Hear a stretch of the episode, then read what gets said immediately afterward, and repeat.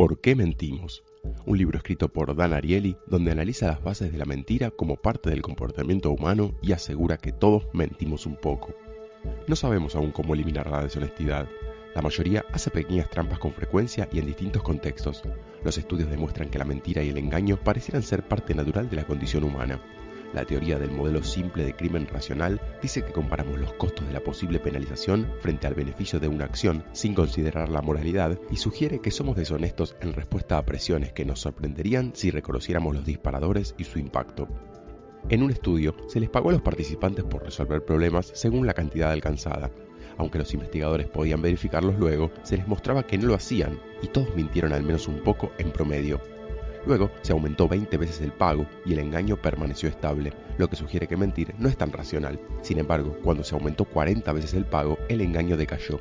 Y es que en un cierto nivel es más difícil engañar y seguir sintiéndose bien. Luego se agregaron condiciones que exponían a los participantes a ser descubiertos, pero los resultados se mantuvieron. Finalmente, se les dio acceso a las respuestas y mejoraron sus puntuaciones del 50 al 75%, y al pedir que predijeran su rendimiento en otra prueba similar sin acceso a las respuestas, dijeron que obtendrían nuevamente el 75%, sobrevalorando su capacidad real. En otra prueba, se entregaron gafas de sol de diseñador a participantes y les dijeron que eran falsas. El 75% mintió sobre cuántos problemas resolvieron, pero cuando a otro grupo le dijeron que las gafas eran auténticas, solo el 30% mintió. Quienes creían que sus gafas eran falsas veían a los demás como menos honestos y era más probable que mintieran. Muchas circunstancias crean tensión entre el impulso y la razón. Otro experimento buscó determinar si querer evitar sospechas afectaba el comportamiento y concluyó que la gente engaña tanto como puede mientras siga creyendo que es honesta. Racionalizar la conducta y seguir creyéndonos honestos afecta en qué magnitud engañamos. Ese equilibrio lo aborda la teoría del factor de tolerancia, que dice que cuando alguien puede racionalizar más las acciones inmorales, se siente más cómodo al mentir y su factor de tolerancia aumenta. Para poner a prueba este factor, se hizo resolver problemas a participantes a cambio de fichas que luego podrían cambiar por dinero. Ese alejamiento permitió racionalizar más y por tanto aumentó el factor de tolerancia, engañando aproximadamente el doble de quienes recibían dinero. En otro estudio con alumnos de una universidad, se incluyó entre ellos un actor evidentemente tramposo, lo cual los incitó a engañar más del doble que en su ausencia. Pero cuando el tramposo llevaba una remera de una universidad rival, hubo menos trampa, pues no querían sentirse asociados a él. Cuando somos conscientes de cómo hacemos trampas, elogiamos menos los resultados. Una encuesta entre golfistas reveló que la distancia al green influye en la honestidad y que es más probable que primero se moviera la pelota con el palo, después con el pie y por último recogiéndola. Racionalizar el mover la pelota con el palo es más fácil que justificar recogerla, es decir, que la distancia psicológica influye en el engaño. El sentido de obligación moral es uno de los motivadores de la deshonestidad. Un estudio pedía a los participantes que evaluaran cuadros de dos galerías y se les decía que una de ellas había pagado por su participación en el estudio. Entonces se les mostraba cuadros para calificar mientras se examinaba su actividad cerebral con un escáner, aclarando a qué galería pertenecían. Tanto la actividad cerebral como las puntuaciones mostraban una preferencia por los cuadros de la galería que pensaban que financiaba su participación, aunque todos aseguraban que eso no los había influenciado.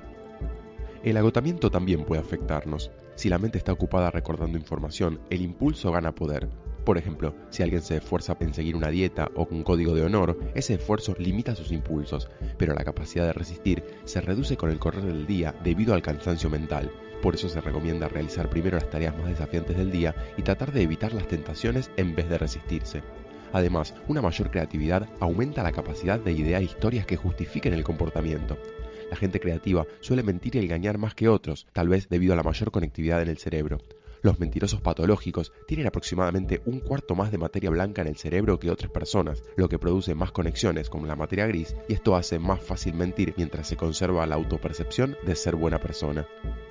Otro estudio concluyó que compartir el comportamiento inmoral facilita su ejecución.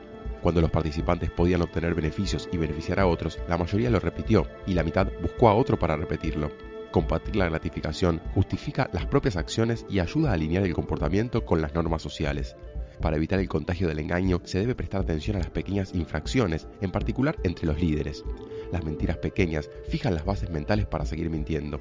Creer en las propias mentiras es fácil y una deshonestidad individual no es algo mínimo. Forzar a dar más pasos para poder engañar baja la probabilidad pero no elimina el engaño. Reconocer públicamente a los que demuestran una conducta moral positiva también ayuda. Además, hacer que sea difícil mentir y engañar también reduce su frecuencia. y los recordatorios morales, según el contexto y la vigilancia disuasiva, son efectivos como prevención. Además, los estudios en distintos países demuestran que las diferencias culturales no afectan demasiado a la deshonestidad, aunque muchos consideran que en su país la gente es menos honesta. ¿Y tú? ¿Qué tan honesto te consideras en verdad?